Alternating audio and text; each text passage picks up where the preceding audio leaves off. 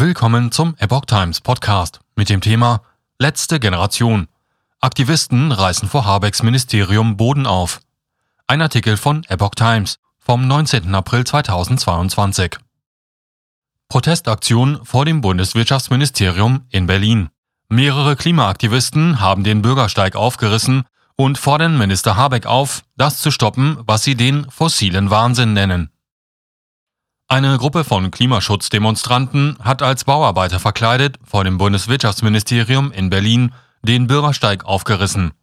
Daneben legten sie in der Invalidenstraße nahe dem Hauptbahnhof Rohre mit der Aufschrift Qatar Stream.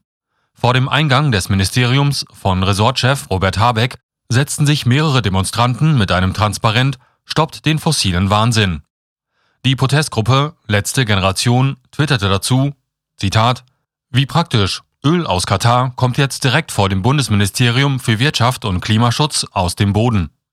Polizisten beendeten die Aktion und stellten die Personalien der Demonstranten fest.